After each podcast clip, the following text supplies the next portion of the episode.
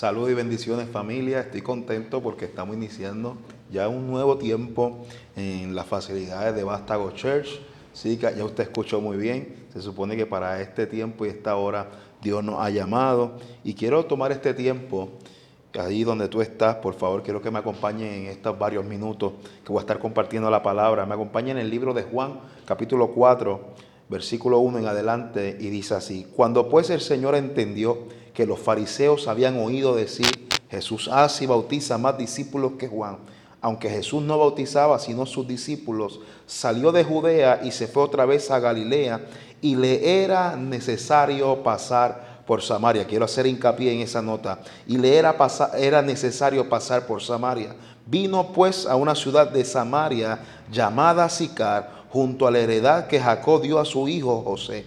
Y estaba allí el pozo de Jacob. Entonces Jesús, cansado del camino, se sentó así junto al pozo y era como la hora sexta, versículo 15 dice.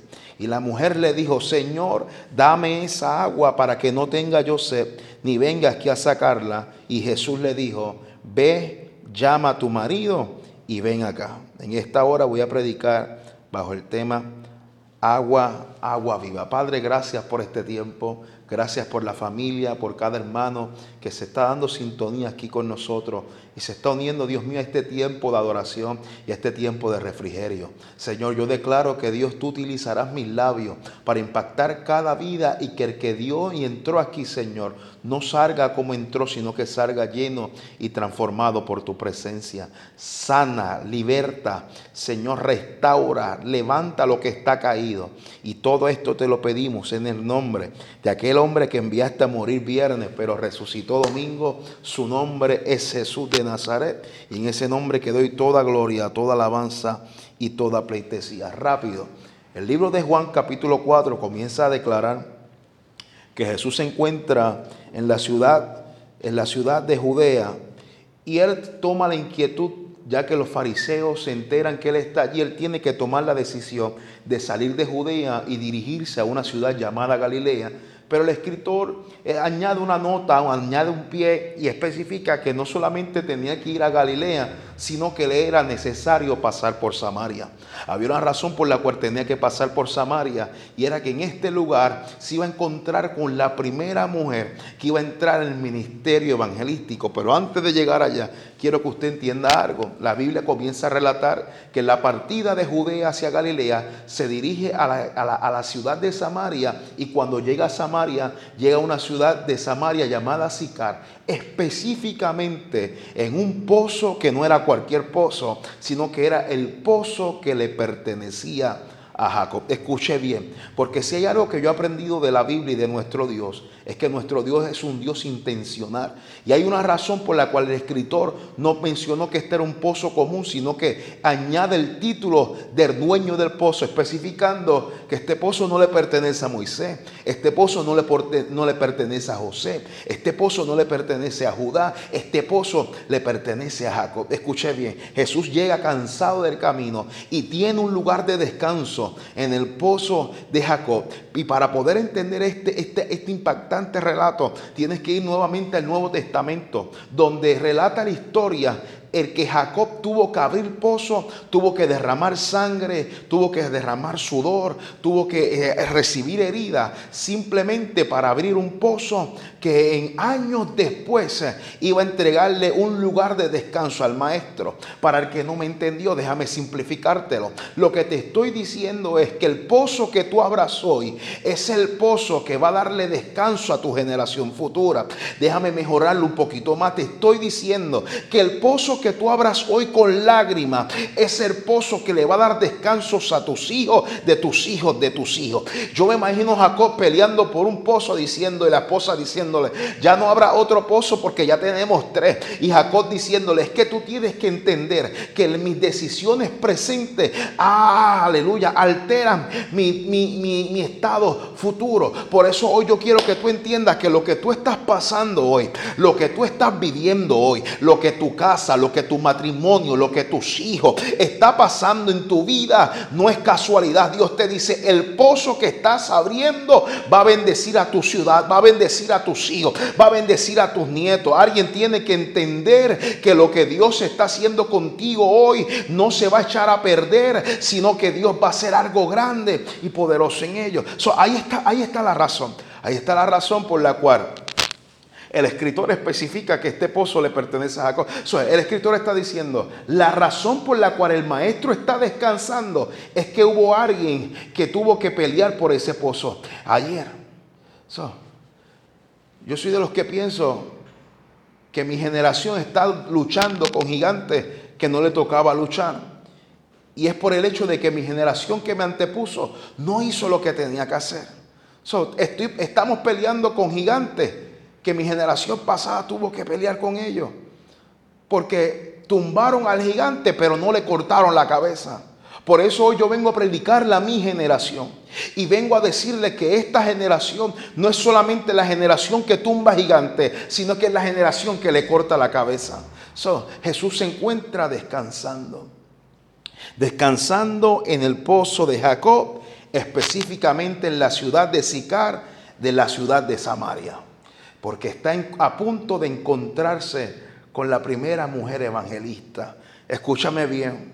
Hay una razón por la cual el, maestro, el maestro pasa por Samaria. Y para que usted entienda esto, tengo que darle un poco de contexto.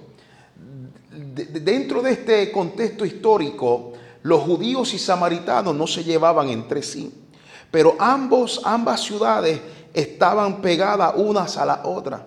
En otras palabras, si usted quería ir a la ciudad de Galilea, donde Jesús quería ir, pero el texto dice que tenía que pasar por Samaria, parece que la decisión más lógica es coger el camino más corto, que en aquel entonces tenía que pasar por la, ciudad de Samaria para poder llegar a la ciudad de Galilea, en palabras puertorriqueñas. Para poder llegar a Barceloneta, el maestro estaba en Atillo, pero le era necesario pasar por Arecibo. Cualquiera diría que eso era una estrategia geográfica. Pero en verdad no era una estrategia geográfica, sino que era una estrategia divina, porque los samaritanos y los judíos no se trataban entre sí. Los judíos preferían dar la vuelta, correr caminos más largos, simplemente para no tener que cruzar por la ciudad donde no piensan como ellos piensan. Pero el maestro está rompiendo el paradigma, porque él está a punto de enseñarle a las generaciones que usted va a cruzar por caminos donde la gente no piensa como tú piensas, no actúa como tú actúas, no predica como tú predicas, no habla lengua como tú hablas las lenguas, pero el maestro entiende que el destino profético es más poderoso que tus circunstancias y él entiende que él prefiere perder dos o tres amigos para predicarle a una sola mujer, abandona las multitudes para predicarle a una sola mujer. Y entender que un verdadero cristiano, un verdadero carácter saludable de un cristiano no se revela solamente en Judea, sino que se revela en Samaria. Dime que eres cristiano en Judea, pero también dime que eres cristiano en Samaria, donde la gente no piensa como tú piensas, donde la gente no actúa como tú actúas, donde la gente no se viste como tú te vistes. Por eso hoy Dios está retando a dos o tres individuos que están todavía aquí conectados y les te está diciendo en esta, te está diciendo en este momento, prepárate porque el verdadero carácter de un cristiano no se revela en la iglesia, sino que se revela fuera de ella dime que eres cristiano no solamente los domingos, sino también dime que eres cristiano los lunes, los martes, los miércoles, los jueves, los viernes, los sábados. Dime que sigues siendo cristiano en tu trabajo, en tu escuela, en tu universidad. Dime que sigues siendo cristiano en tu WhatsApp, en tu Snapchat. Se metió Dios y ya no, no hay nadie que para este negro en esta hora. Te estoy diciendo, es fácil revelar ser cristiano cuando estás rodeado con multitudes, pero el verdadero carácter de alguien se revela cuando no hay nadie a su alrededor. Mm, my God. Uh, my Lord, yo siento la presencia del Señor. Tú quieres conocer de qué está hecho alguien, déjelo solo. So, el maestro está enseñando un principio poderoso y nos está dejando saber, hey, yo no solamente soy cristiano en Judea, también lo soy en Samaria. Ahora está en Samaria porque está, está nuevamente les menciona, está a punto de buscar a reclutar la primera mujer al evangelismo. Y cuando llega en Samaria, yo, yo, yo, yo, yo, me atrevo a decir, yo soy nacido y criado en el Evangelio. Y de momento, en estos momentos de, tomar decisiones y escoger gente para la obra del Señor, yo diría que si me toca escoger gente para la obra del Señor, yo tendría que buscarlo en las mejores eh, universidades teológicas, el más santo, eh, eh, el más que habla lengua. Pero el maestro hizo todo lo contrario. Va a Samaria y, decide buscar a una mujer. Esto no, es un, comentario machista, sino que dentro de este contexto eh, eh, las mujeres no tienen voz y voto. So, primero, él busca una mujer. Segundo, segundo se la busca de Samaria. Adelante, eh, se la busca de Samaria. Y hay una, una tercera gota que colmó la copa. Y es que se la busca mujer, se la busca samaritana y se la busca adúltera. Ay, no se me haga más espiritual. Porque yo sé que usted no le hubiera escogido a ella. Es mujer, es samaritana y para colmo, para colmo es adúltera. E, e, él está rompiendo los paradigmas. Él está rompiendo los paradigmas. Y comience cuando llega a la, a la ciudad de Samaria, al pozo de Jacob, para buscar a esta mujer samaritana y adúltera. Ah, llega cansado del camino y cuando él la ve, él le pide un vaso de agua. Yo me imagino que él le dice, mira, mira chica, yo vengo de Samar, vengo de Judea, vengo agotado y necesito que me dé un vaso de agua. Yo, yo, yo me hubiera imaginado que ella le hubiera dicho, sí, sí, tome. Pero si usted lee el texto, el texto dice que la respuesta de ella fue todo lo contrario a lo que usted y yo hubiéramos estado esperando. Ella le dice, ¿acaso, acaso ¿Acaso parece que ella era, mitad puertorriqueña y mitad dominicana? ¿Acaso tú no estás enterado que los judíos y los samaritanos no se tratan entre sí?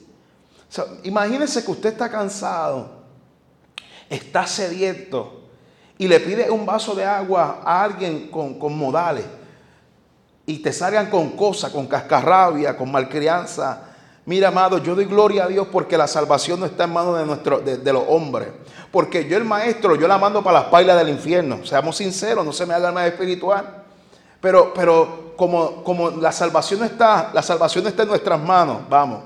Como la salvación no está en nuestras manos, él es alguien que es todo amor, Él es alguien que es todo gracia, Él es alguien que es toda misericordia y comienza a, introducirla a una revelación gradual de quién es Él, amado. Ah, si usted se percata, la primera interacción que ella tiene con Él, la primera vez ella lo llama como tú, después de tú, ella lo llama Señor, de Señor, luego lo llama profeta y de profeta lo llama Mesías. En otras palabras, la revelación de Él en su vida fue una revelación gradual porque así es mi amado, así es nuestro Señor, así es el Rey de Reyes y Señor de Señores. Que hay gente que Él tiene que trabajar con ella poco a poco. Aquí hay gente que está metido en este life y tiene que entender que hay cosas que tú posiblemente querías alcanzar rápido, pero Dios te tuvo que eh, meter en una revelación gradual y de momento lo llamaste tú y luego lo llamaste Señor y luego lo llamaste profeta. Pero hoy yo vengo a decirte que lo que Dios comenzó en ti lo va a terminar. Alguien tiene que decir amén a eso.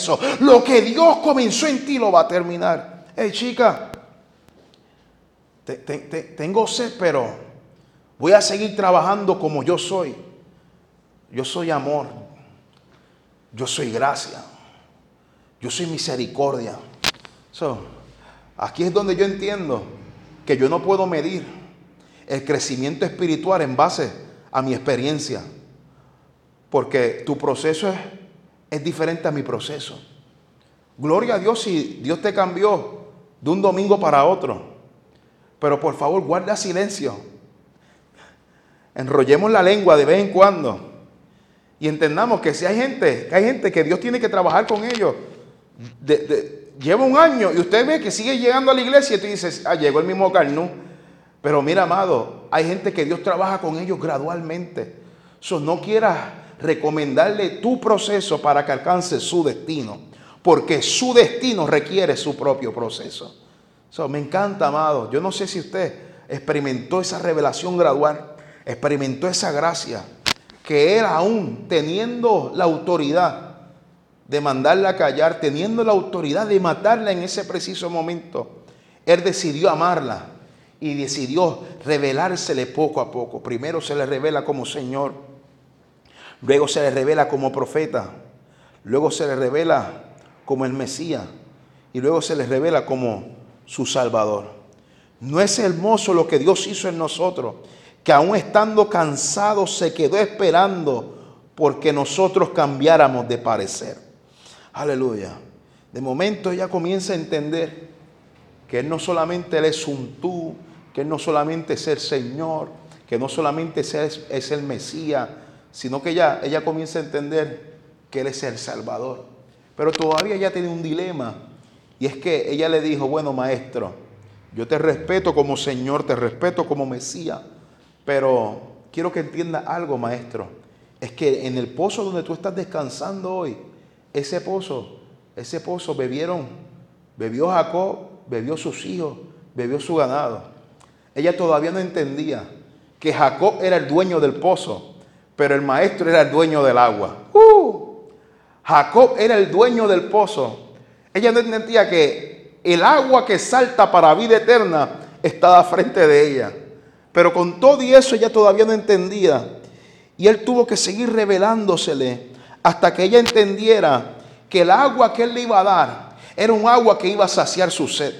Hoy en esta hora Dios te está diciendo, cánsate de seguir visitando el mismo pozo.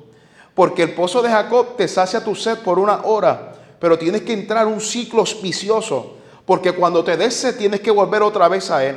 Pero hoy Dios te está diciendo, llegué yo, porque yo no solamente soy eh, eh, eh, el dueño del agua, yo soy el agua que salta para vida eterna. Y vengo a decirte que cuando bebas de mi agua no tendrás sed jamás. En otras palabras, Dios te está diciendo, cánsate de seguir visitando a las mismas amistades tóxicas. Cánsate de seguir entrando a los mismos vicios que siempre te meten en un ciclo vicioso. Hoy Dios te dice, hoy el ciclo se rompe, porque yo soy el agua que salta para vida eterna. Pero para ir cerrando, me encanta porque cuando ella comienza a entender que Él era el agua que salta para vida eterna, que Él era el agua viva, ella, ella, ella, se, ella se cede por completo. Y en esta ocasión ella, ella, ella le dice, bueno maestro, si tú eres el agua que salta para vida eterna, dame, dame de beber yo me imagino, yo soy, yo soy un peliculero, que los que me conocen lo saben, me encanta, me, encanta ver películas. Y yo me imagino que en ese momento, cuando ella, ella, vaya el relato, vaya, comienza a leer el relato, se va a percatar que el relato comienza con una mujer malcriada, con una mujer cascarrabia, con una mujer que le falta el maestro llamándolo tú. Y el maestro tuvo la decencia de seguir esperando a que ella cambiara de parecer. Y cuando yo escucho que de momento la primera mujer en el primer acto era una repugnante, pero ahora en este acto está cediendo y se está humillando, yo imagino que el maestro dijo, lo logré, yes, ahora va a beber del agua, va a beber de mi agua. Y me, hubiera encantado pensar que la respuesta del maestro hubiera sido esta, bueno, tú quieres de mi agua, toma y bebe. Pero si usted va al capítulo, al versículo 15, Versículo 15 dice que cuando ella, ella le pide de beber, el maestro le dice, ¿tú quieres de mi agua? Versículo 16, discúlpeme, ¿tú quieres de mi agua? Pues si tú quieres de mi agua, ve y busca a tu marido. Sí, sí. Así como usted se quedó, me quedé yo. ¿Qué, ¿Qué, le pasa al maestro? Por fin logró que ella bebiera de esa agua. Y cuando ella le pide de beber, ahora él le dice, ve y busca a tu marido. Aquí hay un principio oculto. Y el principio es el siguiente. Es que usted no puede recibir bendiciones. Usted no puede recibir agua viva. Usted no puede recibir cosas grandes en Dios si todavía usted no está dispuesto a revelar cuál es su condición. Aleluya. Lo voy a repetir una vez más. Si Tú no puedes recibir la bendición si primero no estás dispuesto a, entregar y revelar cuál es tu condición. Tú quieres de mi agua, ve y busca a tu marido. Y yo imagino que esta mujer se pone histérica y dice, espérate, espérate, espérate, yo quiero de esa agua. de momento comienza y se pone histérica y comienza a contar. El de Facebook, gloria a Dios. El de WhatsApp. El de Instagram. El músico. Al profeta y el sexto ni siquiera yo sé quién es. Y de momento se pone histérica y comienza a decir, bueno, yo quiero de esa agua. Y se, comienza a comportar como a veces nos comportamos nosotros, que queremos de esa agua y comenzamos a buscar tecnicismo. Y si usted ve la respuesta de ella, la respuesta de ella fue la siguiente y le dice, bueno, maestro, tú me dices que voy a buscar a mi marido. Pues mira, yo no tengo marido. Y él le dice, bien has dicho, porque seis maridos has tenido y el que tiene ahora, cinco maridos has tenido el que tiene ahora tampoco es tuyo. Así somos nosotros a veces. Seamos sinceros. Yo sé que en esta parte se van a desconectar dos o tres, pero seamos sinceros. A veces queremos recibir bendiciones y nos buscamos, buscamos tecnicismo. Es que, es que, es que yo oro más que fulano. Vamos. Es que, es que yo diezmo más que fulano. Es que yo llevo más tiempo en la iglesia que fulano. Pero si supiera que en el cielo, para poder recibir la bendición, primero tienes que revelar cuál es tu condición. Primero tienes que revelar cuál es la pata que tú cojeas. Primero tienes que revelar, decirle, maestro, te confieso, yo quiero ministerio, pero yo tengo ciertas áreas que todavía no he podido entregar. Todavía, todavía me domina ciertos sentimientos que todavía no he podido entregar. O Dios te dice, ¿quieres de mi agua? Ve y busca a tu marido. Me parece ver a Jacob peleando con el ángel.